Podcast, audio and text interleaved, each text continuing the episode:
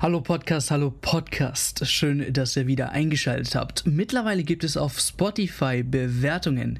Uns würde es sehr viel bedeuten, wenn ihr euch kurz die Zeit nimmt, diesen Podcast bewertet. Und dann wünsche ich euch viel Spaß bei der Folge. Herzlich willkommen, Fußballfreunde. Neue Woche, neuer Fußball-Podcast bei fucking Kick and Talk. Herzlich willkommen. Schön, dass ihr wieder eingeschaltet habt.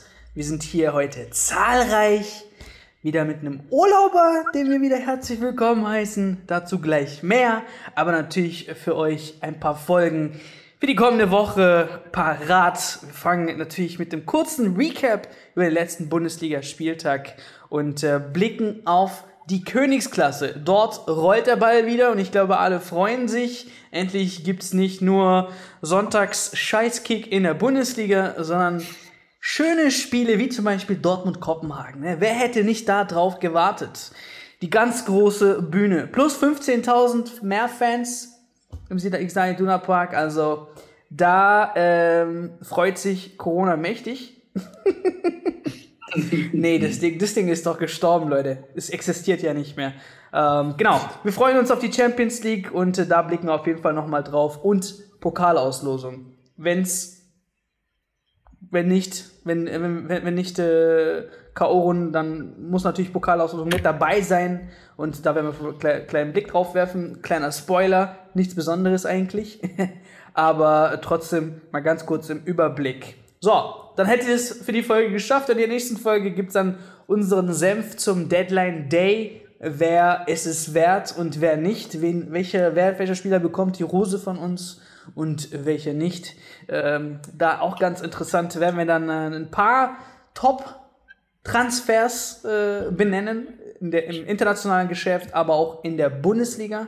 Also seid da gespannt, welche Namen bei uns es in die Top 3, aber Erik wird es wahrscheinlich nicht auf 3 schaffen, wie ich so mitbekommen habe, wahrscheinlich seine Top 5 bis Top 10.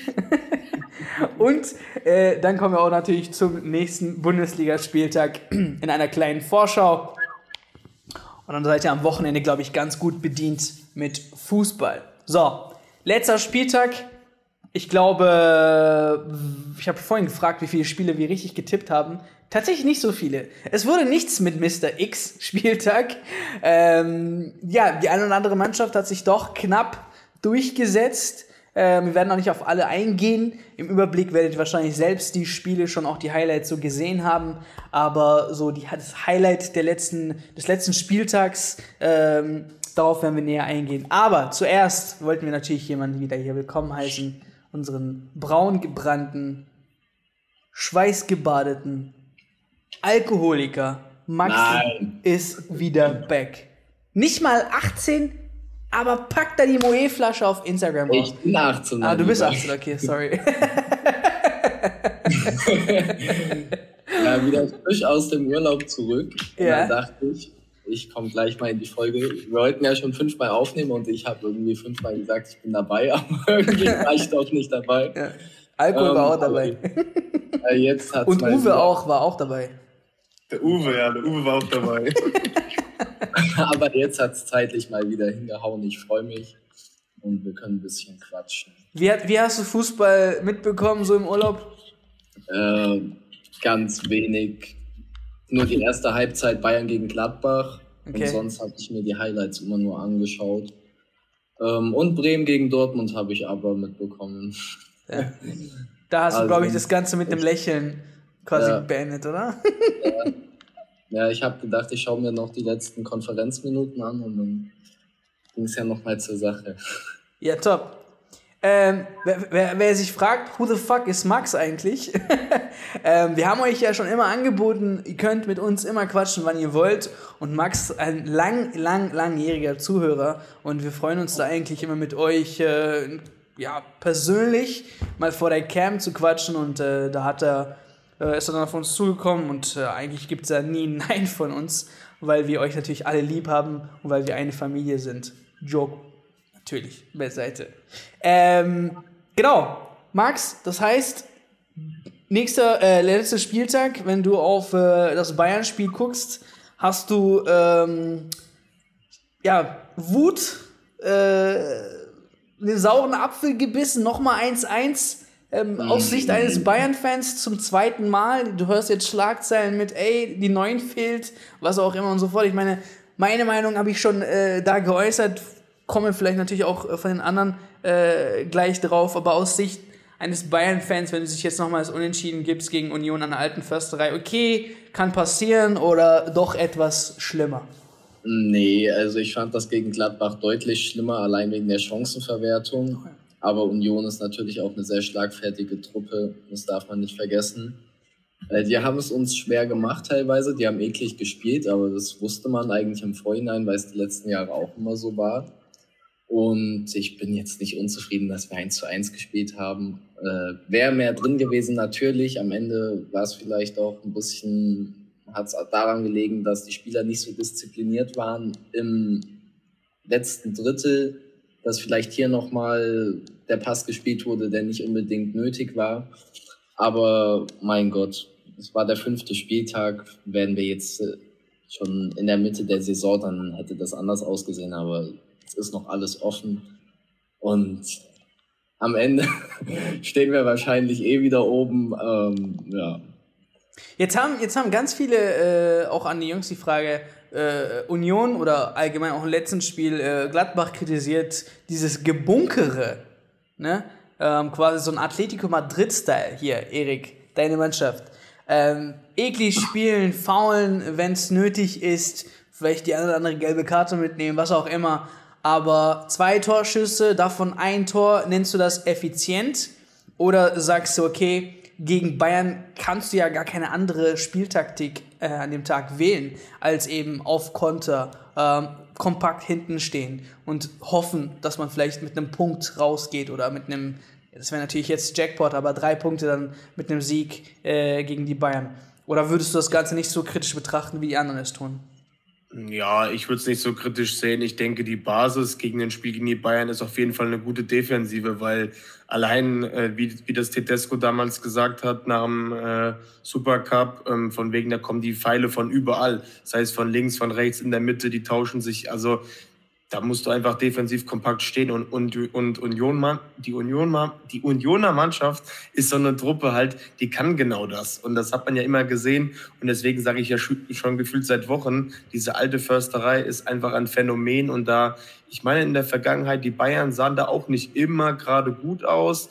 Gegen Gladbach, klar, das ist ein absoluter Mythos, aber alte Försterei ist, glaube ich, auch so ein Ort, da werden noch andere Teams wie Dortmund, wie äh, Leverkusen, wie Leipzig und die anderen alle etablierten Teams, die werden da auch ihre Punkte lassen, definitiv. Und ich finde jetzt an der Spielweise, ja, letztendlich steht da jetzt ein 1-1, ist scheißegal, wie viele Torschüsse es gab. Ich zum Beispiel fand es viel enttäuschender wie anderes Spiel jetzt, aber wie Leipzig das Spiel zum Beispiel in Frankfurt angegangen ist, die hatten ja nicht mal einen einzigen Torschuss. Also und da ist es ja bei Union ja scheißegal, ob sie zwei hatten, solange halt ein Ding drinne war und sie einen Punkt holen, während Leipzig dann halt sang- und klanglos 4-0 verdient untergeht. Also da würde ich jetzt den Kritikern äh, die tatsächlich verstummen lassen, weil am Ende zählen nur die Punkte.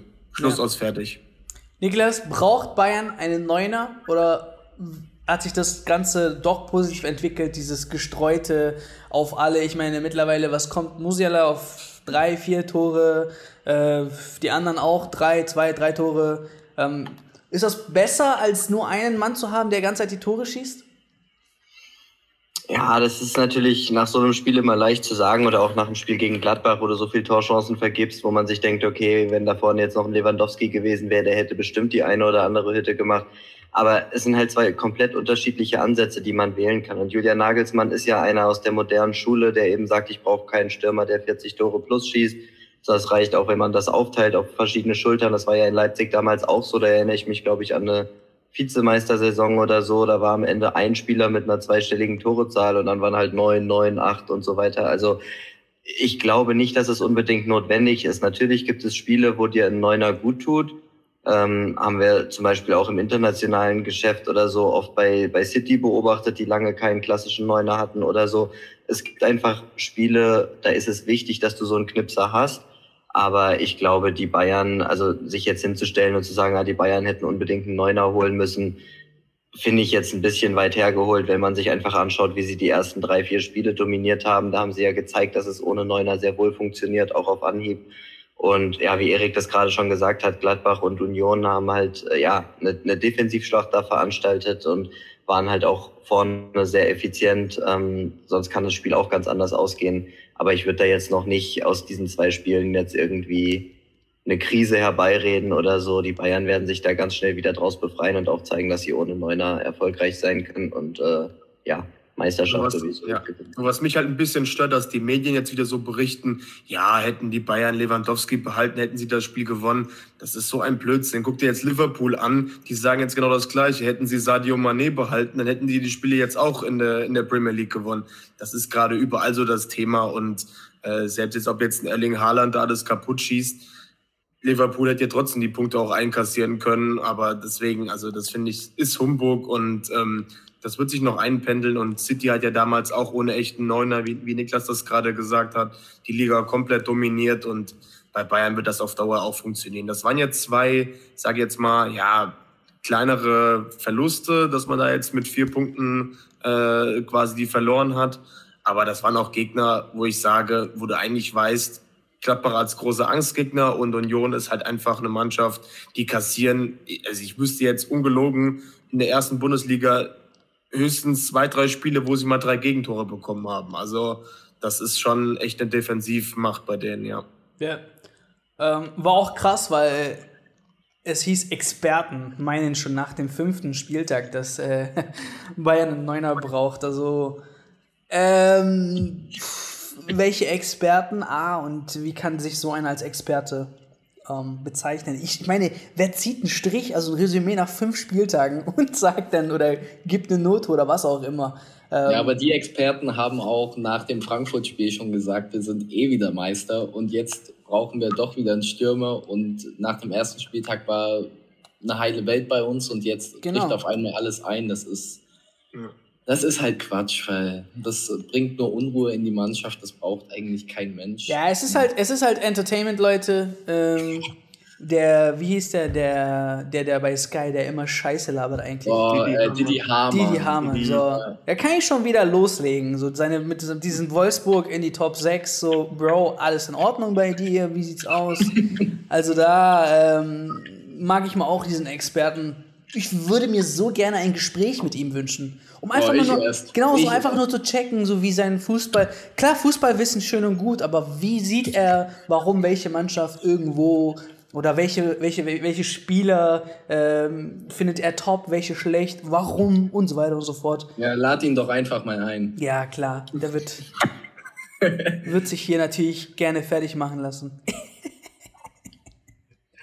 ähm, ja, Bayern verloren, die quasi diesen Punkt äh, fühlt sich wie eine Niederlage an, aber dafür jetzt einen neuen Tabellenführer SC Freiburg. Ja, Sione, der hat nicht einfach. Ich glaube, später mit Leipzig, äh, da sieht Erik vielleicht schon ein Spiel, äh, einen Trainer, der schon gekickt werden sollte oder der, der bald gekickt wird. Ähm, aber jetzt muss ich mal sagen, bei Leverkusen schle richtig schlecht gestartet. Wir sind jetzt mittlerweile bei, na, wo sind sie? Genau, vier Niederlagen und gerade mal einen Sieg nach fünf Plus Spieltagen. Plus Pokal aus, was noch peinlich ist. Plus Pokal aus. Jetzt kommt das internationale Geschäft. Also es wird nicht weniger für die Mannschaft. Sie haben sich zwar jetzt unter anderem zum Beispiel auch mit Karl zum Odoi äh, verstärkt, der jetzt einen Assist gab am Wochenende. Aber wie knapp wird es? Wie tief unterm, äh, äh, unterm Wasser steht Sione? Wann ist sein Job gefährdet? Wir haben jetzt mit den fünften Spieltag und SC Freiburg, ja, ich meine, an dem, an dem Spieltag oder an dem Spiel selbst war die für euch die bessere Mannschaft überlegen oder doch nur Job dann, Punkte mitgenommen, nicht unbedingt besser gespielt? So hätte ich das jetzt nämlich gesehen. Also jetzt jetzt da tendenziell auch eher ein Unentschieden gesehen bei dem Spiel und von den Anlagen jetzt her. Ja, aber auch, dass SC Freiburg nicht unbedingt die bessere Mannschaft war, sondern einfach effizienter. Ja, ja also effizienter würde ich mitgehen. Es ging ja die ganze Zeit hin und her. Also Leverkusen hätte auch gewinnen können, wären sie effizienter gewesen. Aber am Ende war es halt Freiburg und Freiburg ist auch so letztes Jahr nach Europa gekommen, weil sie einfach effizient waren. Und die setzen das bis jetzt dieses Jahr auch einfach so fort. Ist es nicht so ein typischer Leverkusen-Start, Jungs? Ich weiß nicht, ich erinnere mich vor zwei, drei Jahren oder irgendwie sowas, war man so im ähnlichen Lauf am Anfang richtig, richtig scheiße und dann hat man sich verbessert? Oder irre ich mich da? Das ist bei Leverkusen immer unterschiedlich. Ja. Letztes Jahr waren die auch bis so Spieltag 6, 7 enorm krass und dann gab es Topspiel gegen die Bayern und dann kam wieder die Down-Phase, über die wir immer gesprochen haben. Und danach, äh, nach dem Knick ging es dann wieder einigermaßen hoch. Aber dass das jetzt halt schon so früh ist und ich weiß nicht. Also ich habe dir ja letzte Woche auch schon gesagt, ich sehe ihn tendenziell noch nicht draußen, weil er einfach diese Vorschusslorbeeren hat, dass er sie seit zwei, drei Jahren wieder mal in die Champions League gebracht hat, vorher nur Europa League. Deswegen, also der Kader, ich weiß halt nicht, der ist jetzt auch nicht so auf, auf Kante genäht. Also das, äh, der ist auf Kante genäht, wollte ich eher sagen. Das ist halt auch nicht so die größte Breite. Jetzt am Wochenende haben auch zwei Spieler noch äh, rot gefehlt. Also ja, und das Spiel an sich gegen Freiburg, das, wie es Max eben gesagt hat, keine Ahnung. Also bei Freiburg muss man gucken, wer da jetzt trifft. Da treffen gefühlt, der kann jeder mal ein Tor machen, wenn er ganz gut vorbeikommt oder sonst irgendwie. Selbst jetzt ein Kind hat jetzt ein Tor gemacht.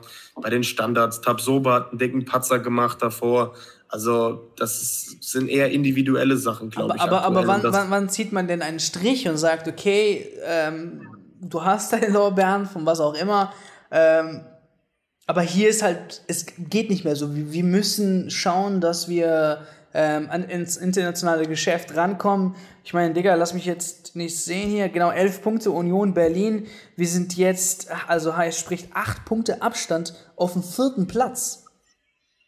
Ja, aber ich würde tatsächlich noch bis Katar warten. Das sind jetzt auch noch zwei Monate und dann danach kannst du einen radikalen Schnitt machen. Gut, bis dahin ist natürlich auch die Champions League schon die Gruppenphase gespielt. Leverkusen kommen wir gleich auch nochmal dazu in der Champions League, dass sie jetzt nicht unbedingt die schwerste Gruppe haben, wo sie eigentlich schon um Platz zwei, drei mitspielen sollten.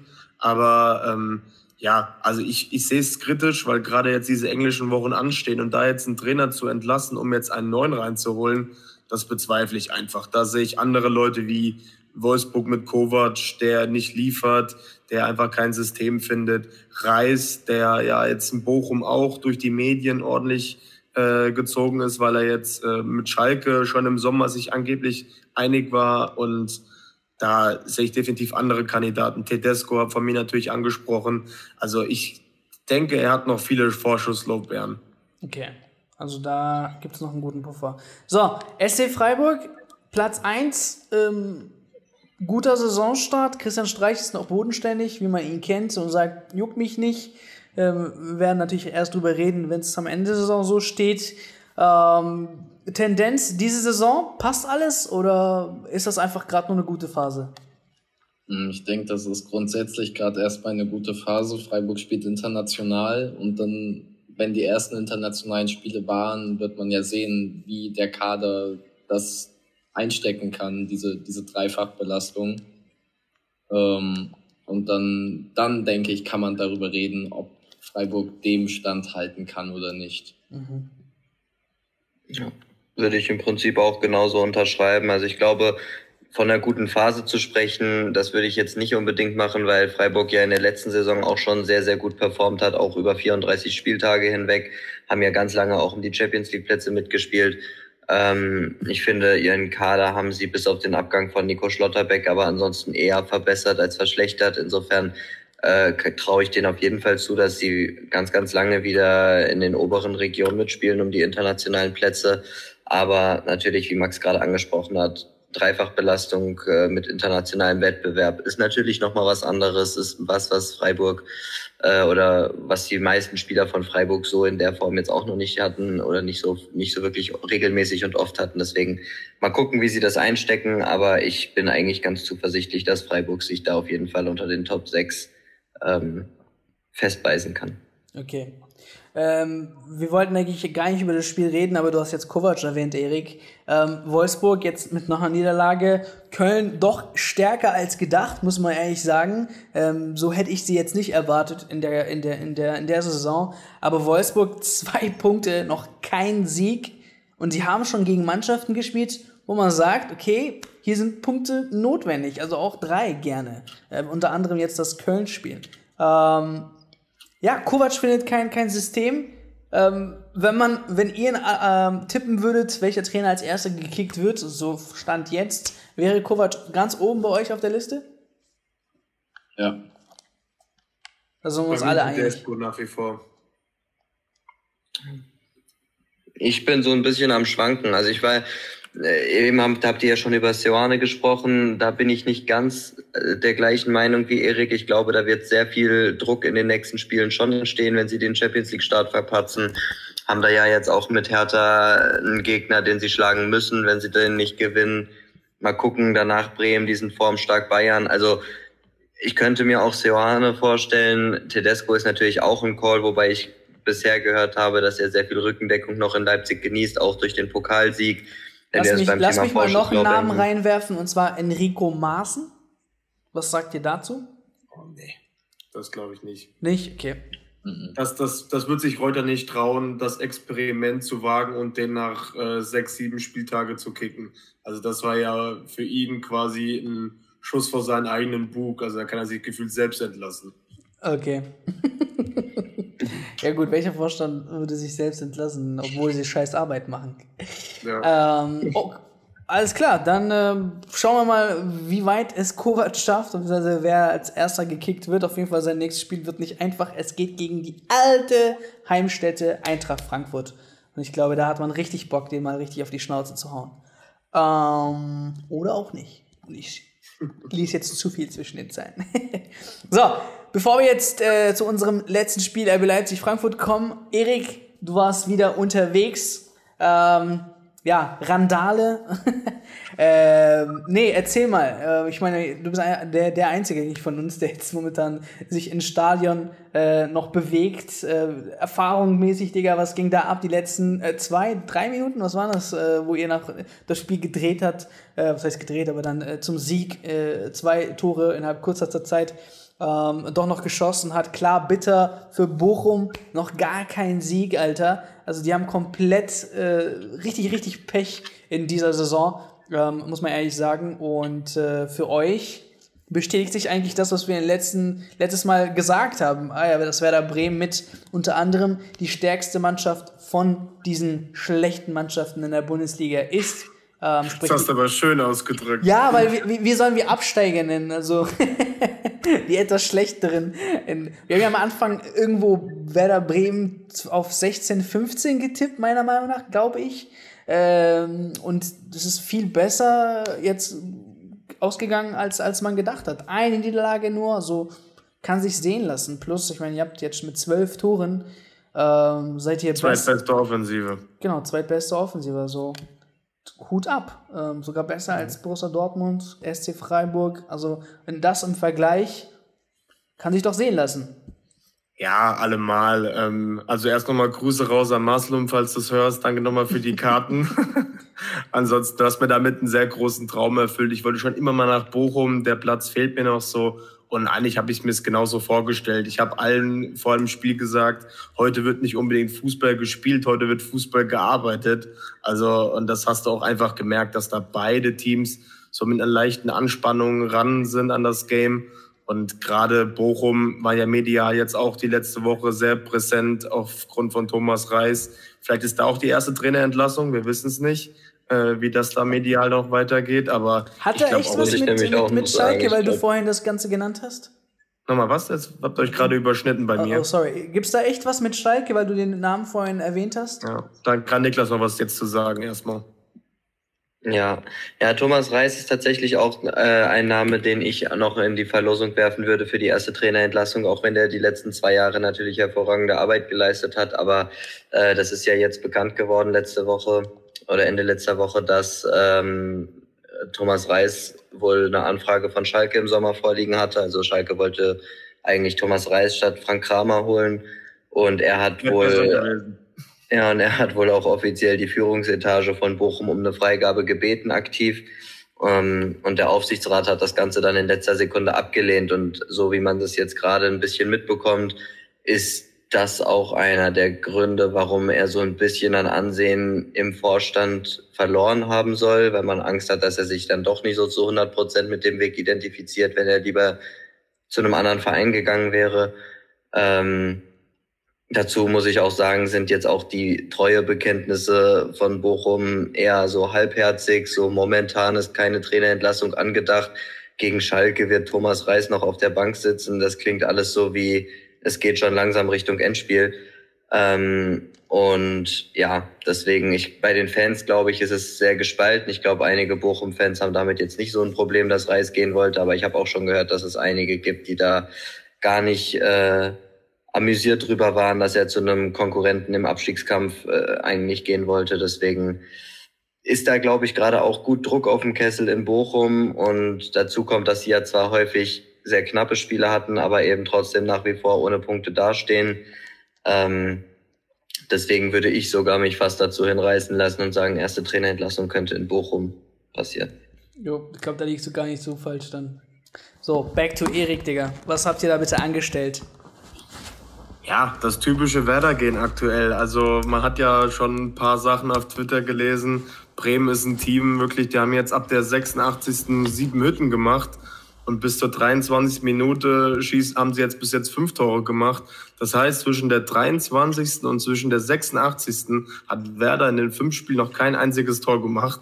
Und die ganzen Tore sind alle in diesem kurzen Zeitraum gefallen, entweder früh oder sau spät. Und ich finde einfach, das zeigt einfach diese Mentalität dieser Mannschaft. Entweder sie sind halt direkt da, machen direkt ein frühes Tor, oder genau das Gegenteil, dass die gegnerischen Teams am Schluss einfach keine Fitness mehr haben. Bestes Beispiel Dortmund, denen ist am Ende die Luft ausgegangen. Die kam nicht mehr hinterher. Wenn du dann Olli Burke reinbringst, der halt komplett alles überläuft und äh, der schiebt dann einfach zum 3-2 ein, wie jetzt gegen, Bo äh, gegen Dortmund oder beim, beim 2-0, wo er einen Elfmeter rausgeholt hat, das ist halt was ganz anderes. Und da hat Bremen halt einfach so eine gewisse, ich habe das im Trainingslager auch schon gesehen, also die haben echt in ihrer Fitness gearbeitet. Wenn ich Niklas Füllkrug ansehe, der ist eigentlich immer sehr bekannt für seine Verletzung oder für seine Wehwehchen. Ja. Ähm, außer dieses eine Jahr in Hannover, wo er enorm stark gespielt hat in der ersten Liga, wo ein, ich glaube, ein dickes Angebot von Gladbach kam, was aber äh, Hannover damals abgelehnt hat. Und danach kam halt seine schweren Verletzungen. Und jetzt ist er seit über, lass mich nicht lügen, seit über zwei Jahren komplett in Form und äh, zumindest fit. Aber in Form ist er eigentlich seitdem äh, er damals in Sandhausen in Liga 2 wieder getroffen hat. Und ja, über die Moralen der Mannschaft müssen wir nicht reden, wenn sie immer wissen, wir sind immer für ein Tor gut. Und das hat man auch am Wochenende ganz gut gesehen. Natürlich war es ein bisschen glücklich durch die zwei aberkannten Tore, auch wenn sie regelkonform waren. Aber das sind halt absolute Emotionskiller im Stadion. Das hast du auch gemerkt. Und da tun mir auch die Bochumer echt leid, weil klar, so ein dummes Handspiel, wenn du das Ding an die Hand kriegst, ich meine, ja, kann er nichts dafür, aber ist halt einfach die Regel, dass es sagt, jo, wenn der Schütze irgendwie mit der Hand dran war, dann zählst du halt eben nicht. Ist trotzdem kacke. Also, ja. Wer, wer sticht da momentan für dich am besten heraus? Ich meine, positiv kann man jetzt natürlich mittelweise auch wieder erwähnen, der sich da, glaube ich, ganz gut gesteigert ja. hat, Alter. Ähm, hätte auch keiner gedacht. Ähm, ja, wer, wer, macht, wer macht den Unterschied momentan für dich? Ole Werner, ganz ehrlich. Okay. Der Trainer, ganz ehrlich. Und von den Spielern her würde ich sagen, du hast ihn genannt, Mitchell Weiser. Ich finde, er beweist sich super, bringt gute Flanken rein. Und auch in der Innenverteidigung. Und Amos Pieper hat sich auch schon gut eingefügt als Neuzugang. Ja, von Stay habe ich mir ein bisschen mehr erhofft. Der war jetzt auch zum ersten Mal auf der Bank. Dafür war unser Kasseler Junge am Start. Also, und gerade vorne Duxch, ja, der haben die Medien ja auch schon so ein bisschen Druck gemacht, dann wird er endlich treffen. Aber er macht trotzdem viele Offensivaktionen, zieht die Bälle an sich. Also selbst das passt. Ich würde da jetzt nicht unbedingt jetzt mich auf paar Spieler festlegen, aber das gesamte Kollektiv stimmt halt einfach und Ole Werner weiß, wann er welchen Spieler zu bringen hat. Das sieht man ja, wie gesagt, auch an den Einwechslungen und dementsprechend an den ganzen Joker-Toren. Und deswegen ist er für mich ganz klar unser ja, Man to go, sage ich jetzt mal. Okay. Ähm, wo saßt du? Sorry, habe ich glaube ich nicht gefragt, gell?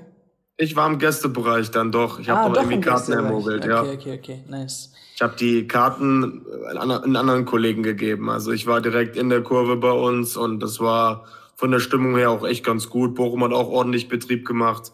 Das war schon richtig geil. So also so gerade solche kleineren Grounds finde ich einfach mega cool, die so ein bisschen atmosphärischer sind, wo halt viel mehr Stimmung rüberkommt, weil ja. das alles sehr nah am Platz ist. Und genau, Nicht so wie in. Hä? Ja, also, sorry, mach weiter. Nicht so wie in Bremen oder in München beispielsweise, wo die Gäste direkt im Oberrang sind. Ja. Das ist halt kompletter Abfall. Ja. Und genau wenn du rausgehst, da wo die äh, Straßenbahn kommt, genau da gab's dann immer die Interviews von mir. Quasi mittendrin, wo alle sind, Alter.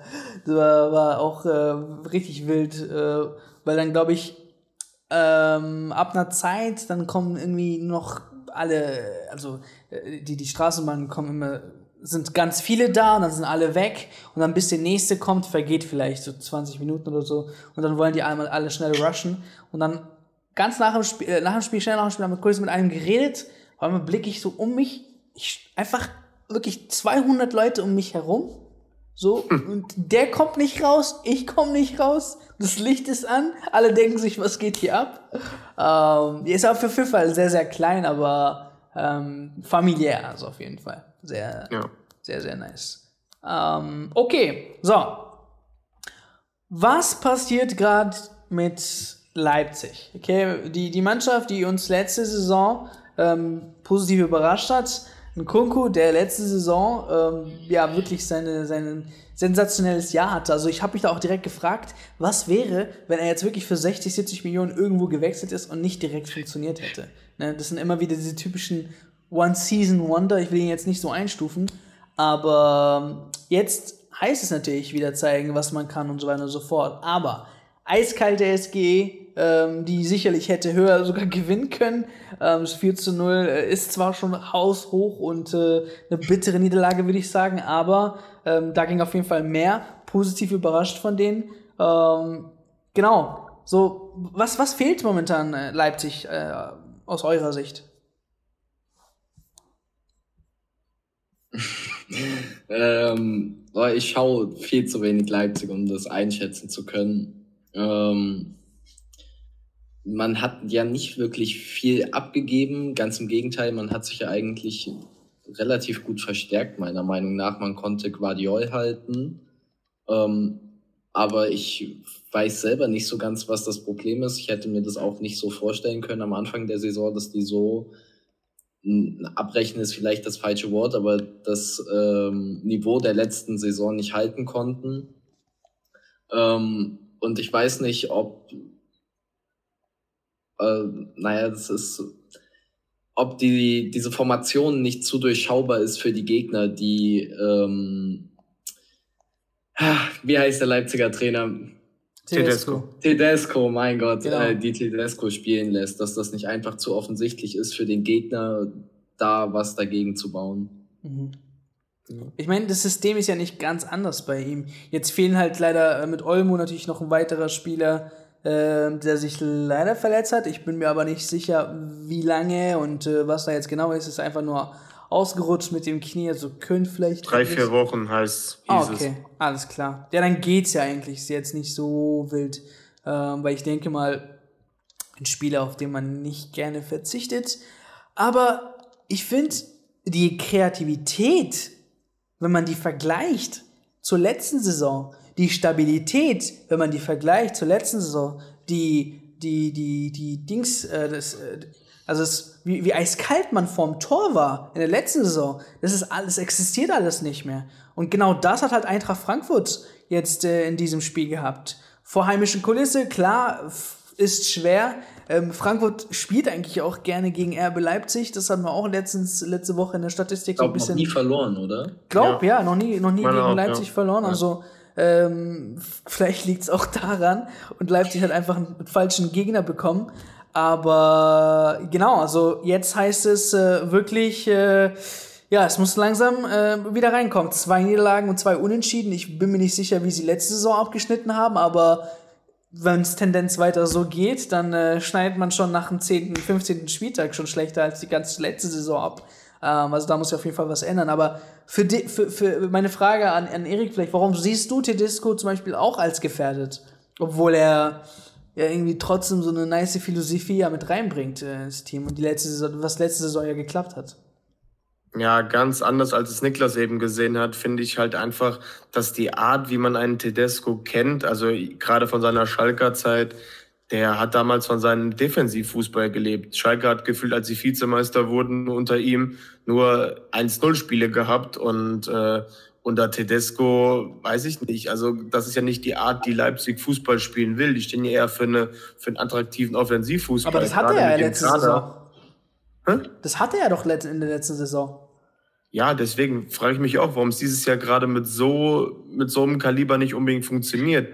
Und letztes Jahr, äh, bei, bei, bei seinen letzten Stationen war es ja auch immer so, dass äh, gerade Tedesco im zweiten Jahr als Trainer nicht mehr unbedingt funktioniert. Also gefühlt nur ein One-Season-Trainer für mich irgendwie, habe ich so das Gefühl. Das ist für ein Jahr gut und danach irgendwie, zumal man auch echt sagen muss, im Pokal haben sie halt echt Glück gehabt, dass die Bayern und Dortmunder halt relativ früh raus sind und dass sie nicht aufeinander getroffen sind. Und Leipzig hat natürlich dadurch schon, sage ich jetzt mal, bis auf im Finale einen relativ leichten Weg gehabt. Also, aber ja, jetzt da zu sagen, hier, deshalb hast du noch ein paar, Vor paar Vorschusslobären. Ich sehe es nicht. Also bei mir, wie gesagt, Tedesco ist da ganz auf dem heißen Ast, gerade weil die Sache mit Eberl auch noch gerade ja ein bisschen über Leipzig schwebt und gerade in diesem RB-Kosmos ist ein Marco Rose immer ein großer Name gewesen. Mhm. Und da ist die Zündschnur, sage ich jetzt mal, nicht so lang zwischen beiden, dass da Eber sagen wird, hier, Rose, komm wieder mit an Bord. Das, da hast du jetzt ja, ganz gut, ganz schnell eins und eins wieder zusammengezählt, ne? Da habe ich wieder meinen Call vor zwei Monaten schon gehabt, dass es dann entweder dann zu dieser Zukunft wieder so laufen wird, dass die beiden wieder zusammenarbeiten. Also sagst du, Marco Rose in, keine Ahnung, ein, zwei Monaten der meistgehatete Trainer der Bundesliga? Ja, entweder, entweder zu Leverkusen dann oder halt zu, zu Leipzig, ah, definitiv. Okay, das ist, das ist auf jeden Fall interessant. Ähm, genau, also großartig wollen wir jetzt nur wirklich den, den letzten Spieltag nicht äh, groß rannehmen. Ähm, das war nur ganz kurzer Überblick. Ähm, kurz. Ja, ich, ich weiß, kurz bei uns. Was ist kurz? Der Pimmel von Erik vielleicht so, aber. ja. Joke by side. Nein, ich habe ihn noch nicht gesehen, Leute. Ich muss, ich kann noch nicht urteilen. Saunergang, äh, nächste Woche. Joke by side. Ganz kurz die zweite Runde des DFB-Pokals ähm, zu den Spielen. Ja, wer es jetzt noch nicht weiß, ich kann es jetzt kurz runterrattern hier. VfB Lübeck, Mainz 05, Stuttgarter Kickers, Eintracht Frankfurt. Da habe ich mich gefragt, was? Stuttgarter Kickers, die existieren noch? Elversberg, VfL Bochum. Vielleicht kann Bochum DFB-Pokal was bringen. Waldhof Mannheim, Nürnberg, nice Spiel. Braunschweig, Wolfsburg.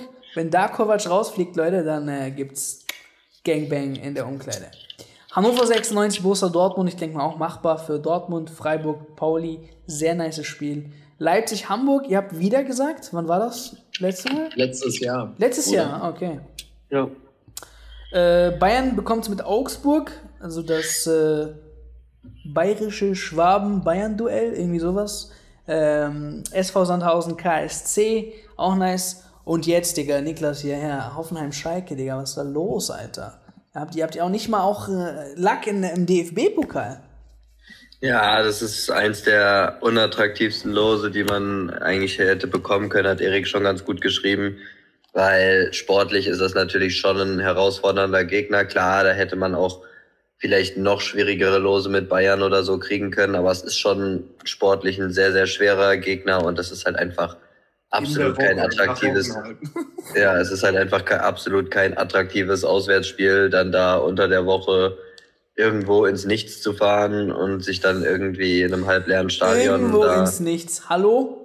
Die Pre-Zero Arena. Reichgau. Kraichgau, ja, ja. Sinsheim da, die Ecke. Ja, ja nee, äh, in der aktuellen Lage mit Breitenreiter und so, pff, schweres Spiel. Ja. Wie, wie schätzt du es ein? Ja, ich glaube, man muss da kleine Brötchen backen. Also ich glaube, wir fahren da definitiv als Außenseiter hin. Ähm, dafür ist einfach Hoffenheim momentan auch zu gut, zu gut drauf. Klar, man muss gucken, ähm, wie sich das alles entwickelt. Ich habe ja schon häufiger jetzt gesagt, ich finde eigentlich den Saisonstart von Schalke mit dem Auftreten nicht so schlecht, wie er in der Tabelle aussieht. Aber ja, wir sind immer noch ein Aufsteiger. Wir sind immer noch äh, ganz unten drin im Abstiegskampf. Wir haben drei Punkte nach fünf Spielen. Ähm, das ist eben eine ganz andere Voraussetzung als äh, ja das, was momentan Hoffenheim auch ja, zu leisten imstande ist. Ich wünsche mir einfach nur, dass Kabak und Rudi kein Tor machen. Ansonsten, ja, Rudi, ansonsten ist es mir scheißegal. Nein, das ist trifft, scheißegal Bro. nicht, aber, aber ich hoffe natürlich auf eine Überraschung. Aber wenn wenigstens Kabak und Rudi nicht treffen und wir nicht komplett abgeschossen werden, dann kann ich auch ein knappes Ausscheiden ver verschmerzen. Die Liga sollte, glaube ich, schon der klare Fokus sein für Schalke. Okay.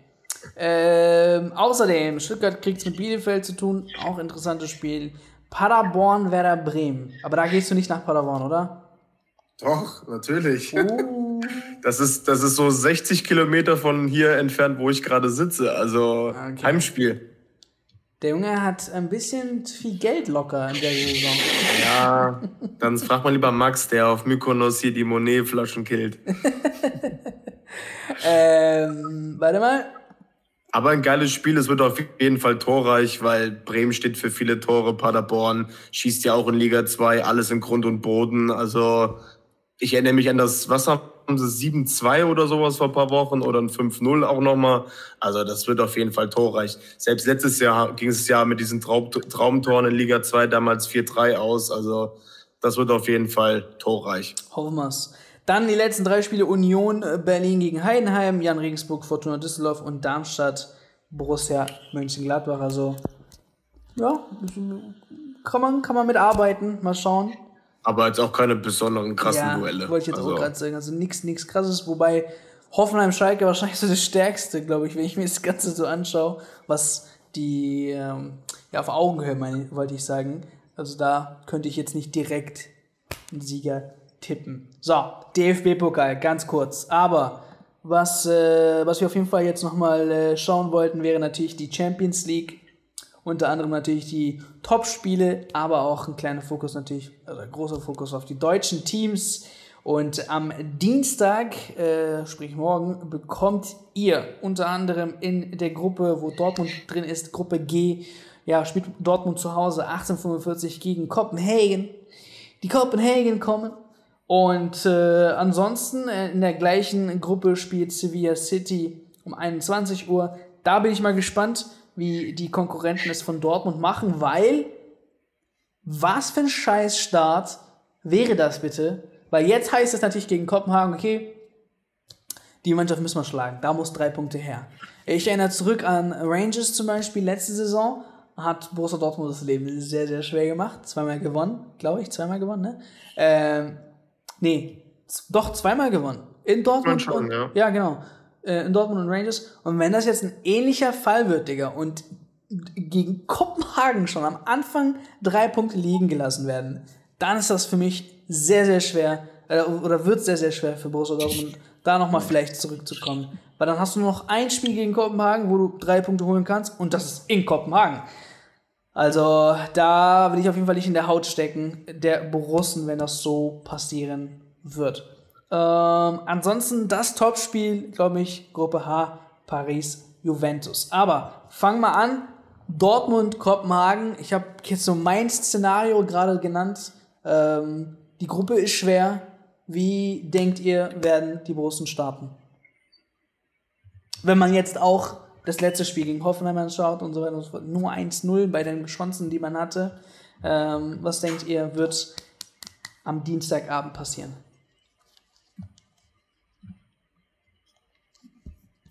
Ähm, ich wieder. ja, also, wenn wir schon jetzt also, einen Bayern-Fan drin haben, Bro, dann musst du hier. ja, dann muss ich mich auch zu Dortmund äußern. Nein, Spaß beiseite. Dortmund ist, das ist eine Pflichtaufgabe. Das, das müssen drei Punkte sein sowohl heim als auch auswärts in Kopenhagen, äh, weil sonst gehst du in der Gruppe unter. Sonst kannst du das vergessen. Sevilla wird schwer und City wird erst recht schwer. Ja. Wobei. Ähm, wenn du da nicht die sechs Punkte holst, dann verlierst du den Anschluss komplett. Die, die La Liga hat ja angefangen. So, und dann haben wir Sevilla schon spielen sehen. Sevilla hat ja mit Condé und wie hieß noch der andere Innenverteidiger? Zwei. Äh, nee, Diego Carlos. Diego Carlos. Zwei, also zwei wichtige Stützen verloren. Ähm, man hat sich ein bisschen in der Offensive verstärkt. aber war jetzt nicht äh, verwunderlich, dass es hinten nicht läuft und Barca hat sie schön eingeschenkt. Ähm, vielleicht da doch die, noch, noch eine Chance gegen Sevilla, weil Sevilla nicht das ist, was man im Kopf hat, wenn man sich Sevilla vorstellt. Ähm, in den letzten Jahren wirklich eine, eine, sehr, sehr, sehr starke Mannschaft, aber die jetzt vielleicht durch die Abgänge doch ähm, ein sehr, sehr machbarer Gegner geworden sind. Ich sehe gerade, die haben noch gar kein Spiel gewonnen diese Saison. Ja, ja, richtig scheiß gestartet. Ja, ja, 17. Platz, da ist, also das muss Dortmund auch machen, weil so gegen City wird es extrem schwer, da was zu holen. Ähm, aber wenn du gegen Sevilla auch noch gewinnen kannst und wenigstens drei, vier Punkte holst, dann sollte der zweite Platz in der, in der Gruppe eigentlich auch machbar sein. Wenn du Sevilla halt nicht unterschätzt, weil die haben nicht verlernt, Fußball zu spielen. Ähm, die müssen sich jetzt auch erstmal wieder finden.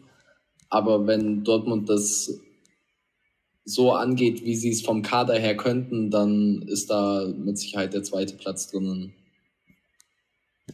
Ja, ich denke auch, dass es, aber, dass es aber morgen sehr unangenehm werden kann, weil für Kopenhagen ist es gleich auch erstmal eine, ja, die erste große Hürde auf der großen Bühne. Und ich würde die Jungs nicht unbedingt unterschätzen, weil gerade so dänische Teams, die haben auch sehr, sehr gute junge Talente. Guck dir die dänische Nationalmannschaft an.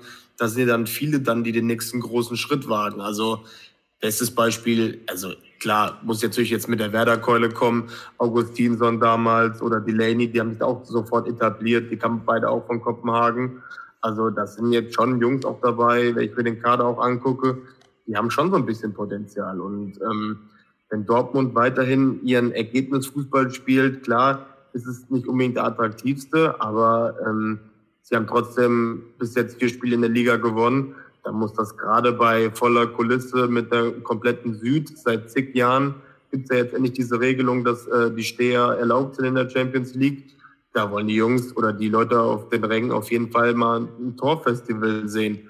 Ähm, gerade auf dem Papier gegen so einen Gegner, wenn du in so einer Gruppe mit Sevilla und äh, City bist. Aber ja, am Ende glaube ich halt trotzdem, dass dass Kopenhagen sich da auch relativ ja, weit hinten reinstellen wird, um halt auch das Ganze zu vermeiden, weil sie, glaube ich, auch so ein bisschen Ehrfurcht haben. Aber ähm, ja, trotzdem ist es, wie Max gesagt hat, auf dem Papier definitiv eine Pflichtaufgabe. Aber ich glaube auch aus Sicht Kopenhagen, ich meine, man hat nicht viel zu verlieren in so einer ja, beschissenen Gruppe, Alter ähm, all in or nothing. Ähm, ich meine, Edin Terzic hat, glaube ich, gut in, einem Interview, äh, in der Pressekonferenz gesagt, dass man in diesem Jahr besser in Pokalwettbewerben ähm, ja, äh, abschneiden möchte. Ähm, ich glaube, und das hat er auch gesagt, besonders in den Heimspielen äh, war man ja auch richtig, richtig, richtig schlecht. Also da will man auf jeden Fall besser, mhm. besser machen. Ähm, da bin ich mal gespannt, was die Dortmunder so anstellen. Ich kann euch leider wenig über Kopenhagen sagen, als das, was Erik jetzt schon äh, bereits erwähnt hat. Also von daher schauen wir mal. Aber zu Hause, Digga, es, da was anderes zu tippen als ein Sieg wäre aus Sicht Dortmunds einfach eine Niederlage. Selbst ein Unentschieden, erster äh, Champions League Spieltag, ja. da musst du einfach mit drei Punkten starten. Ähm, von daher, da glaube ich, sind wir uns alle einig, oder? Wenn, wenn jemand ja. anderer Meinung ja. ist, einfach. Nee, auf jeden Fall. Also ja. Kopenhagen müssen sie auf jeden Fall schlagen, weil an City führt kein Weg vorbei.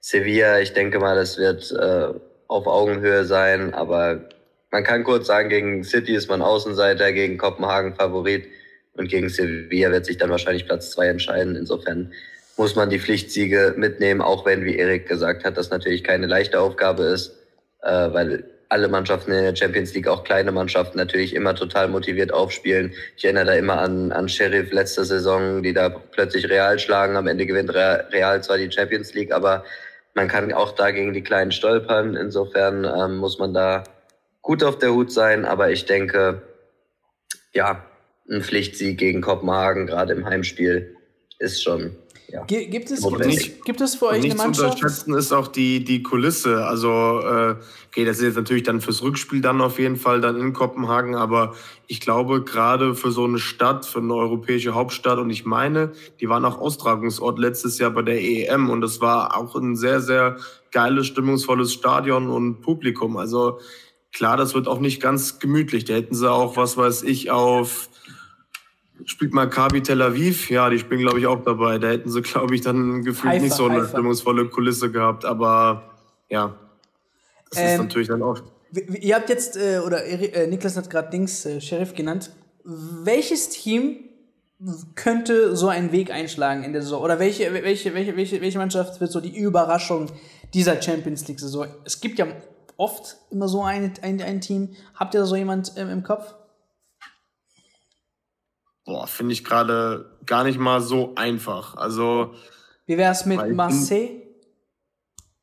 ja, in der Gruppe, das ist so auch so eine Gruppe, wo ich wirklich sage, ähm, da kann vieles passieren, weil Marseille hat auch echt gute Transfers gemacht.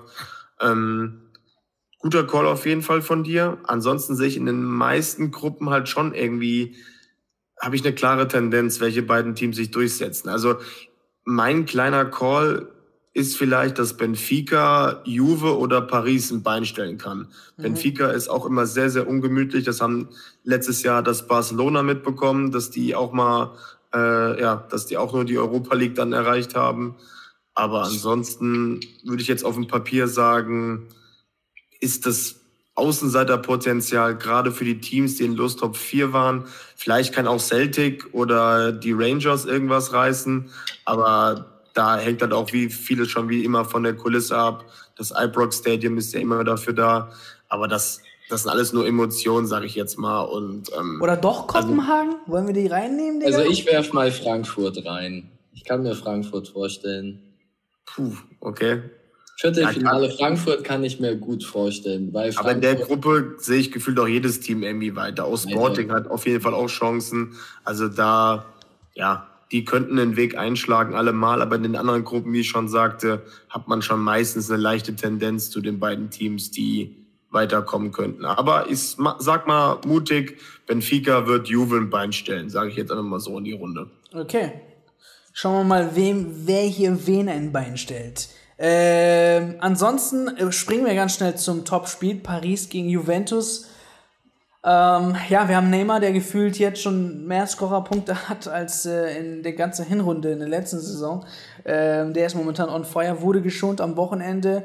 Kylian Mbappé scheint sich wieder befreundet zu haben mit Messi und Neymar. Also, äh, da ist wieder alles geregelt, alles okay. Aber Juventus, hu, die Mannschaft, also der Name Juventus scheint für mich jetzt langsam wieder hier unterzugehen. Ähm, auch die Spieler, die momentan auf dem Platz stehen, ähm, da hat man absolut momentan einen Umbruch, was jetzt nicht direkt geklappt hat. Also ich sehe da echt schwarz äh, für die, nicht nur gegen äh, Paris, sondern allgemein in der Champions League in der Saison. Okay, man kann vielleicht in der Gruppe weiterkommen, schön und gut. Ist jetzt auch nicht die größte Hürde, aber ich weiß nicht, ob ihr das Gefühl auch habt, dass Juventus so langsam ähm, ihre wertvollen Spieler verliert und keine, keine Neuzüge hat.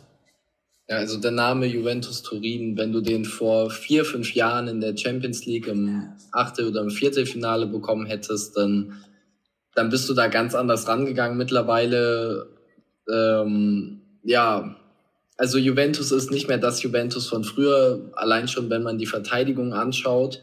Äh, früher, wenn du wusstest, du musst gegen Chiellini und äh, Basagli und äh, Bonucci spielen, dann hattest du eigentlich als Stürmer schon Angst. Und mittlerweile, ich weiß nicht, wer jetzt die Stamm-IV bildet bei Juve. Sie haben ja diesen Bremer gekauft, den Bayern auch haben wollte. Und ich weiß gar nicht, wer neben dem spielt, ähm, weil eigentlich ist ja der komplette Kader seit zwei, drei Jahren im Umbruch. Mhm. Also ähm, Bonucci da ist noch sich für mich nichts Festes. Also ja. Bonucci ist noch da, aber ich gebe dir recht, mit 35 geht da halt nichts mehr. Und dann hast du absolute No-Names. Kein Innenverteidiger ist über 10 Millionen Euro wert. Ja, wir Mbappé haben, äh, Bonucci weg. Wir haben, wir, wir haben Rogani 3,5 Millionen. Wir haben Federico Gatti 5 Millionen. Bonucci 6 Millionen. Und dann hast du halt Bremer, so der Beste in der, ja. in der Innenverteidigung. Und dann war, das war's auch schon. Man hat auch nur wirklich nur vier Innenverteidiger. Sehr, sehr dünn besetzt in der Innenverteidigung. Ich habe gelesen, Pogba ist irgendwie jetzt auch weiter verletzt oder noch ja, verletzt. Hat eine Operation am Meniskus, ja, die jetzt ja, genau, 90 genau. Tage geht oder so. Oder 74 oder 80 Tage und die WM ist in 90 Tage, irgendwie sowas. Also, aber gut, Paul Pogba, ja, bei aller Liebe, Alter, ich weiß nicht, ob er überhaupt zu seinen Prime, Prime, Prime Zeiten mhm. wieder anknüpfen wird. Also äh, ich kann dann nur sagen, dass die von Glück reden, dass die Spieler wie Chiesa haben, der jetzt natürlich verletzt ist und so weiter und so fort. Aber klar, Offensive ist top mit Vlaovic und so weiter und so fort. Gegen Paris. Bitte? Stimmt, ich ja, die Maria, ja. gegen, gegen Paris jetzt, gegen den Ex-Club. Klar, ja, der, der wird auch mit dabei sein. Paredes sehe ich gerade auch. Paredes gegen, gegen äh, PSG. Ja, die zwei Spieler werden spielen. Aber ja. ja, Juventus vorne, hui, hinten, fui, so in der Art. Ähm, erstes Spiel gegen PSG. Wie ist euer Tipp? 3-0 PSG. Okay, krass. Ja, für mich auch eine klare Sache. Wir haben ja eben über mögliche Überraschungen gesprochen. Das fand ich auch relativ schwer. Für mich würde ich aber sagen, wenn wir über mögliche Enttäuschungen reden, würde ich da auf jeden Fall Juve reinnehmen. Und ich kann mir sogar gut vorstellen, dass Juve in der Gruppenphase an Benfica scheitern könnte. Ähm, das habe ich eben gecallt, da warst du draußen. Ah, okay, ja. ähm, auf jeden Fall, ja, ist für mich äh, das auch eine ganz klare Sache. Ich glaube, Juve hat gegen Paris keine Chance. Dafür ist Paris momentan zu gut und Paris ist auch so eine Mannschaft, die dann meistens trotzdem irgendwie ins Viertel oder ins Halbfinale kommt und sich dann halt dann dort in den wichtigen Spielen scheitert. Aber ich gehe fest davon aus, wie Max auch, dass das eine recht klare Angelegenheit für Paris wird. Okay. Dann springen wir rüber zum Mittwoch und der hat es wirklich in sich. Wir haben äh, Frankfurt Sporting das wird auch sehr geil. Wir haben Napoli, Liverpool schon wieder. Ähm, Atletico muss ran gegen Porto, aber auch zum Beispiel Inter gegen Bayern. Darauf freue ich mich sehr. Oder Tottenham, Marseille. So, blicken wir auf die Deutschen. Eintracht Frankfurt, Sporting. Also, Eintracht Frankfurt bestätigt eigentlich, dass sie weiter eine starke Mannschaft ist. Ne? Also selbst in der Bundesliga ähm, ist zwar jetzt ein okay Schnitt, aber ist jetzt nicht ein, ein Team, was jetzt komplett eingeknickt ist oder so. Ähm, und äh, muss da auch wieder diesen Mann loben, unseren lieben Randall Kolo Moani. Also der macht da echt einen guten Job. Ähm, irgendwie findet Eintracht Frankfurt immer solche Spieler. Ähm, und jetzt in der Gruppe, wo Erik schon gesagt hat, ey, da kann gefühlt jeder jeden schlagen. Äh, Frankfurt Sporting, Tottenham, Marseille.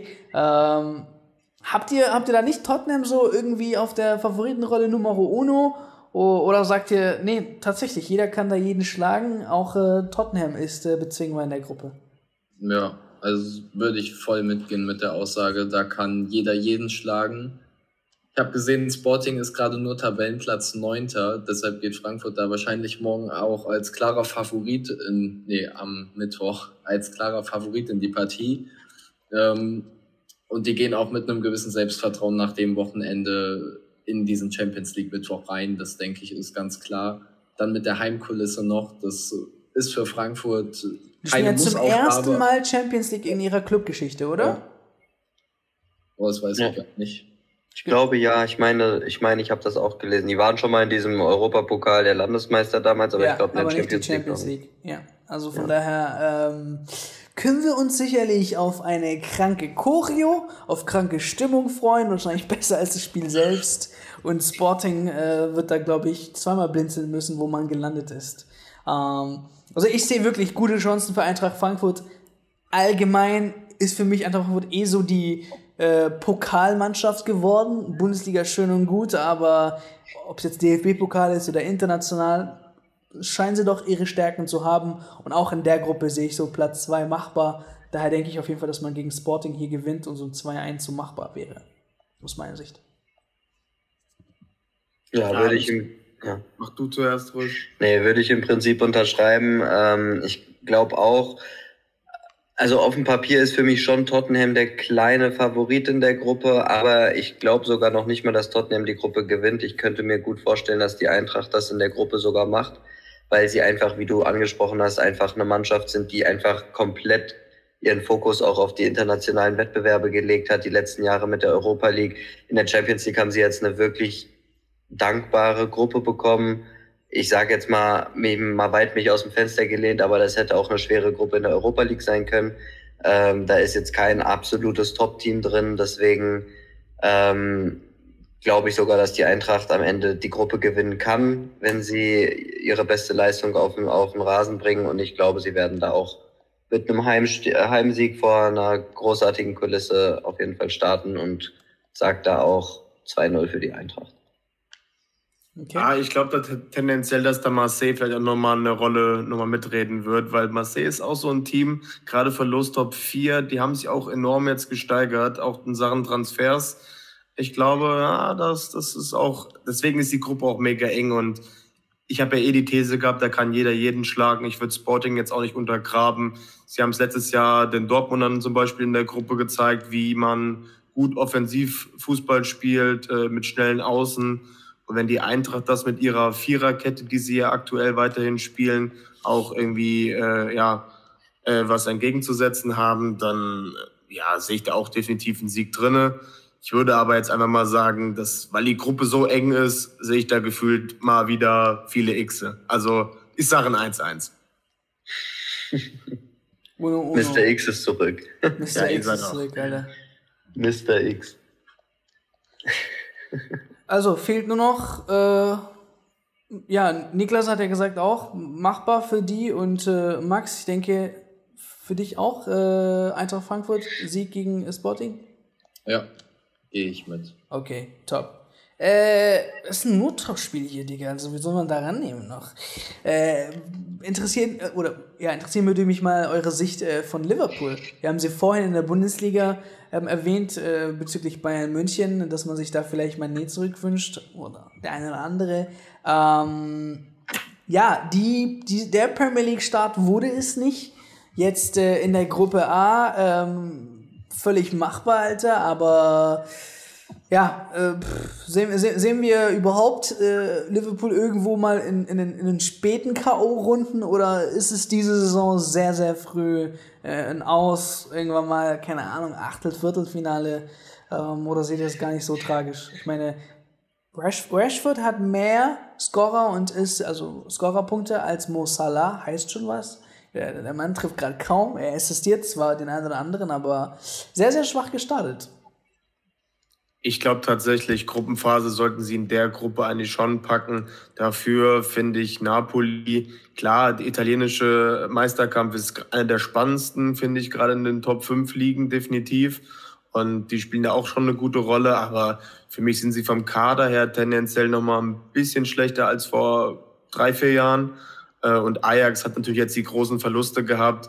Rangers lebt von ihren Emotionen. Also sie sollten schon die Gruppe gewinnen, aber ich glaube, hier und da werden sie auch mal ein paar Punkte lassen. Und dann kommt es halt, wie gesagt, darauf an, auf welche Gegner sie treffen, weil da kann dann auch schon mal wieder, allein in der Bayern-Gruppe kann ja dann zum Beispiel FC Bayern warten, wenn sie nur Zweiter werden, die Bayern, oder auch Barcelona oder auch sonst wer. Und dann, ja, dann in diesen K.O.-Spielen kann vieles passieren. Und äh, ich glaube, wir reden dann zu einem späteren Zeitpunkt nochmal drüber. Aber ich finde den Kader aktuell und die Verfassung, die sie gerade, in der sie gerade sind, wie die Gegner gegen sie agieren, also sie sind aktuell ein bisschen zu leicht berechenbar, finde ich. Also die Ausschnitte, die ich jetzt in der Premier League von ihnen gesehen habe, oder für Atletico zum Beispiel, wäre das ein perfekter Gegner aktuell. Atletico würde die 1-0 an die Wand nach ihrem Motto einfach an die Wand spielen, nenne ich es jetzt mal in Anführungsstrichen. Ja, und dann da bräuchte aber Klopp genug, genug Medizin an der Seitenlinie bei so einem Spiel ja. dann. Ja, das glaube ich auch. Aber jetzt nur mal so als Beispiel gebracht. Deswegen, aber die Gruppe sollten sie eigentlich schon machen und da sind sie gerade aufgrund der Konkurrenz schon der klare Favorit. Okay. Ja. Ähm, ich genauso, ja. Wie, okay, dann lass mal das stehen. Machbar für Liverpool, scheißegal wie die Ergebnisse sind. ja, es ist, ja, kann man jetzt wirklich ja drum streiten. Am Ende ist wieder was anderes, aber Hauptsache mal. Ja, ist halt, ist halt schon halbwegs dankbar, sage ich jetzt mal, mit Ajax und Napoli. Also, auf jeden sie Fall. Hätten ja, wie gesagt, sie hätten ja, wie gesagt, auch Barca und Dortmund kriegen können. Als Beispiel. Ja, ja, ja, klar, gebe ich dir auf jeden Fall recht. Ähm, genau, Eintracht haben wir getippt. Fehlt nur noch Leverkusen. Ähm, wo es jetzt vielleicht von null gehen könnte, also so würde ich jetzt vielleicht jetzt meiner Mannschaft in den Kopf ähm, eintrichtern, Leute, okay, Bundesliga war wohl nichts jetzt der Start. Wir können in der Champions League wieder alles gut machen ähm, und da jetzt noch quasi einen neuen Lauf äh, beginnen. Ich meine, wir kriegen jetzt eine sehr, sehr gute Chance mit äh, Brügge, ähm, gegen die wir spielen. Und dann, wie gesagt, Porto, Atletico. Also auch machbar für Leverkusen. Schwierige Gruppe, ja, wenn man sich äh, die anderen Mannschaften anschaut, aber machbar. Und ich glaube, Brügge wäre so die erste Mannschaft, wenn man die schlägt, dass man wirklich eine sehr, sehr, sehr gute Chance hat. Aber Alter, ich müsste wirklich äh, ganz, ganz viel Liebe für Leverkusen haben, wenn man in der aktuellen Lage ähm, ja, irgendwelche Mannschaften schlagen kann. Also selbst Brügge. Ähm, und daher, ich glaube, so ein Unentschieden wäre trotzdem ganz in, ganz in Ordnung, ähm, wenn man aus Belgien dann zurückkommt mit einem Unentschieden. Und gebe aus deutscher Liebe hier mal einen Punkt den Leverkusen. Also ich weiß jetzt nicht, ob ihr ähm, die Leverkusen in der Champions League äh, etwas stärker sehen werdet als in der Bundesliga. Vielleicht kommen sie ihnen auch dann die Mannschaften gelegener als die Mannschaften der Bundesliga. Nee, ja. also bei dem Punkt, ja, oder mach Niklas, mach du zu. Nee, mach du erst, mach du erst. Also ich schließe mich da dir komplett an. Ich gehe da auch mit dem einen Punkt mit. Ähm, und alles, was drüber hinaus ist, denke ich, ist für Leverkusen top. Aber du darfst dich nicht beschweren, wenn du nur einen Punkt holst in der aktuellen Situation als Leverkusen. Nee, auf keinen Fall. Plus eins. Plus eins. Ja. Sehe ich im Prinzip ähnlich, wobei ich schon glaube, wenn Leverkusen in der Gruppe weiterkommen will, dann sollten sie eigentlich Brügge schon schlagen, weil das ist auch, ja, also ich sehe Atletico schon da als klare Nummer eins und wenn man halt irgendwie die Punkte dann gegen äh, Brügge und Porto zu viel liegen lässt, dann könnte es halt, ja, im Kampf um Platz zwei schwer werden. Ich könnte mir sogar vorstellen, dass sie es schaffen. Ich fand den Auftritt damals gegen Mainz, vor letztes Wochenende war das, ganz okay. Ich finde halt einfach, Leverkusen hat auch massiv Probleme in der Defensive, Kosunu und so weiter, die finden alle nicht in die Spur. Die Dreierkette, die Seoane jetzt äh, scheinbar etablieren will, mal gucken, ob das auch dauerhaft so bleibt könnte aber jetzt mit Hinkapier und dann links Bakker auch wieder ein bisschen aufgefrischt werden. Dann hätte man die Defensive wie im Spiel gegen Mainz, wo man ja am Ende auch zu Null gespielt hat. Ähm, deswegen sage ich jetzt einfach mal mit der deutschen Brille, dass Leverkusen das Ding knapp gewinnt. Aber ich gebe euch recht, in der aktuellen Verfassung muss Leverkusen erstmal schauen, dass sie Erfolgserlebnisse bekommen. Und das können auch, kann auch erstmal ein Punkt sein, weil die müssen jetzt langsam in die Spur kommen, sonst wird es in allen möglichen Wettbewerben eng. Jo, also Leverkusen, lasst euch da nicht eindrischen. Ähm, Atletico, Erik, möchtest du noch was dazu sagen oder soll man die skippen? Oh, können wir skippen. Jo. Dann kommen wir eigentlich zur interessanten Gruppe. Gruppe C, Barca, Viktoria Pilsen, Inter gegen Bayern. Ähm, Inter, eigentlich auch witzig, ein ähnlicher Fall wie Juventus in der Innenverteidigung, sehr, sehr dünn besetzt. Also ähm, da, geht, oder da gibt die Mannschaft auch nicht viel her. Äh, wir haben Lukaku, der verletzt ist, äh, nicht antreten wird. Ähm, da aber wahrscheinlich ein Dzeko vielleicht äh, von Anfang an auflaufen wird mit Lautaro Martinez. Ich meine, eh der Gamechanger bei Inter. Dann hast du die typischen Männer eigentlich so im Mittelfeld. Brozovic, Barella. Riesenfan von Barella. Ähm, welche welche Knackpunkte oder welche wichtigen Punkte muss äh, oder welche Spieler muss Bayern brechen oder in den Griff bekommen, dass man in, an diesem Abend wirklich siegreich wird, Max? Ähm, oder, keine Ahnung, auf, auf, auf, auf, welchen Punkt aus deiner Sicht kommt es drauf an, ähm, dass äh, der FC Bayern München da souverän, ob jetzt mit drei Punkte oder wie du es auch immer siehst, diesen Abend beendet? Äh, du musst glaube ich, das Mittelfeld einfach mit Barella und Brozovic unter Kontrolle bekommen, weil die sind am Ende die Dirigenten im Spiel bei Inter. Und wenn du die aus dem Spiel bekommst, dann geht auch sehr wenig nach vorne bei Inter, nehme ich mal an, weil Lautaro Martinez ist nicht der Spielertyp, der sich von hinten die Bälle holt. Ähm, Jeko dann wahrscheinlich schon eher, obwohl der das Tempo nicht mitbringt. Und du darfst dir einfach jetzt keine Patzer in der Innenverteidigung erlauben. Also das, was Upamecano da schon wieder ähm, die zwei Böcke, die er hatte gegen Union, das darf so nicht in der Champions League passieren. Das muss abgestellt werden. Auch Neuer, der hat in den ersten zwei Saisonspielen oder im Spiel gegen Frankfurt und gegen Leipzig im Supercup auch zwei dumme Böcke drin gehabt, was komplett unnötig ist. Ähm, du musst einfach komplett konzentriert an, diese, an dieses ganze Spiel rangehen und jeder muss sich dem bewusst sein, dass ab jetzt Champions League gespielt wird und nicht mehr Bundesliga. Und dann hast du da auch eine gute Chance, auswärts in Mailand drei Punkte zu holen. Aber anders ähm, geht das nicht. Auch dieses ganze dumme Hin- und Herschießen, dann doch nochmal aus der dritten Reihe drauf und dann geht der Ball aber 20 Meter übers Tor gefühlt. Das musst du abstellen, du musst die Angriffe sauber zu Ende spielen.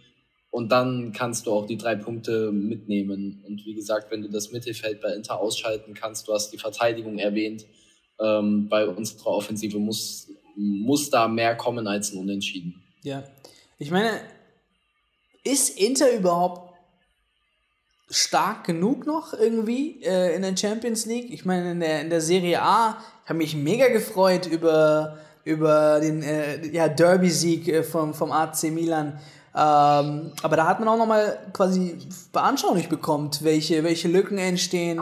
Handanovic, mh, hm, auch nicht mehr der sicherste Torhüter, ähm, hat da ja auch Konkurrenz bekommen äh, auf der Torhüterebene. Ähm, also vielleicht sehe ich auch Inter gar nicht mehr so als die, die große Aufgabe für einen FC Bayern München oder für den FC Barcelona oder für Real Madrid, also wirklich die Top-Teams. Also da sehe ich Inter irgendwie nicht mehr. Äh, man hat ja auch gesehen in der, in der letzten, vorletzten, weißt du, wo Gladbach da komplett rasiert hat, äh, dass Inter auf jeden Fall eine, mach, ein machbarer Gegner ist. Und ich wüsste jetzt auch nicht, warum man nicht einen Punkt oder drei Punkte in, in Mailand holen sollte. Ja, ich schließe mich dir da an, aber ich glaube trotzdem, dass eigentlich die Interabwehr gar nicht auf dem Papier mal so schlecht ist. Mit Bastoni, mit De Vries und Skriniar. Klar, letzterer hat äh, mit dem Ausland ein bisschen geflirtet jetzt und mit den ganzen Verletzten, die du angesprochen hast. Aber du hast eigentlich noch einen Dumfries, den ich auch immer sehr interessant finde. Ja. Zumal halt, okay, ich habe jetzt nicht so unbedingt verfolgt jetzt das letzte Jahr, aber nach der Europameisterschaft war er der, ein, äh, der, der interessanteste Rechtsverteidiger gefühlt. Und er habe ich zum Beispiel auch bei den Bayern gesehen. Der hat bei Nagelsmann auch super ins System gepasst. Ja, und ich glaube halt einfach, äh, wenn sie da die Kontrolle haben, auch über die Außen und halt gerade das Mittelfeld. Also das wird definitiv, wie Max das gesagt hat, die wichtigen Stellen sein und die Innenverteidiger, klar, die kann, können die schnellen äh, Bayern-Spieler schon überlaufen und das, ja, da sehe ich, sehe ich auch das Potenzial, dass da auf jeden Fall ein paar Tore fallen und die Bayern müssen nach den beiden Unentschieden jetzt mal so ein bisschen Frust rauslassen. Deswegen denke ich schon, werden sie ihre zwei, drei Tore machen, aber höchstens auch nur eins zulassen. Okay. Ja, ich meine, Manuel Neuer hat bis jetzt in keinem Spiel zwei Tore kassiert, also äh, da good luck liebe Bayern-Fans. Aber wie gesagt, ich gehe sogar fast mit einem Sieg. Ähm, habe mir jetzt lange über ein Unentschieden nachgedacht. Ähm, 1-1, 2-2, aber ich denke, dass äh, Bayern das Ganze souverän runterspielen wird. Also 3-1 maximal, Alter. Ähm, ich sehe Inter echt nicht so stark. Ähm, morgen können wir dann, oder könnt ihr äh, über mich drüber, äh, sorry, Mittwoch, könnt ihr dann über mich äh, lachen, wenn ich, wenn Inter komplett das Spiel abreißt. Aber Stand jetzt ähm, sagt auch mein AC-Herz, ähm, das Inter ins Ash bekommt von Bayern München. Ähm, so, last but not least, äh, nee, Tottenham Marseille, ich weiß auch nicht, haben wir schon eigentlich drüber gequatscht. Ich würde sagen, das war's dann mit der Champions League. Wir haben auch mehr auf die deutschen Teams geschaut. Dort die Tipps Leipzig skippen wir lieber, ist besser so. Oh! nee, ohne Scheiß, lass sie wirklich rausnehmen. Ich habe die gar nicht auf dem Radar gehabt. Weißt du warum? Ich auch gar nicht mitbekommen. Fünf, fünf Teams halt in der Champions League, gell? Ungewohnt. Yeah, ja, ich dachte so vier Teams durch. Okay, alles klar. Ähm, ja, gegen Donetsk ist eine machbare Geschichte. Zu Hause. Na, Gerade mit dem politischen, mit dem politischen Hintergrund. Du weißt nicht, in welcher Verfassung die gerade sind. Also ich glaube schon, dass da Leipzig das müssen die definitiv gewinnen. Und deswegen ist mit Donner jetzt halt nee, auch ein. Ich sag, Leipzig ist aus der Gruppe raus. Habe ich auch vorher gesagt, als ich die Gruppe gesehen habe. Wirklich. Aber dann ist eher Celtic das Problem. Ja, ja, ja. Shakhtar Donetsk momentan ciao. Also da geht ja gar nichts, Alter. Die haben ja auch erst vor kurzem Spielbetrieb wieder aufgenommen, wenn ich mich nicht irre. Deswegen also, weiß ich, in welcher Lage die Spieler gerade aktuell sind ja. und was da gerade politisch abgeht. Das ist ja auch für die Spieler geht das ja denen schon an die Substanz. Ja. Deswegen, also Celtic wird das Zündern an der Waage sein und, und über Real. Die werden vielleicht hier, hier und da auch mal ihre Punkte lassen, weil Real ist jetzt nicht so das Team, die, die 18 mit 18 Punkten da durchmarschieren. Ja, in der Gruppe Aber, immer, ähm, immer. Ja. Da kann ich mich sehr gut deswegen, deswegen sollte der Anspruch für Leipzig schon sein, dass man das Spiel definitiv und gerade zu Hause eigentlich schon gewinnen sollte. Ja, bin mal gespannt. Ähm, genau, aber das war's mit äh, Champions League. Okay, Episode ist vorbei. Vielen Dank fürs Zuhören. Bitte, bitte, bitte, bitte lasst unbedingt ein Review oder ein Abo da. Das hilft sehr, diesen Podcast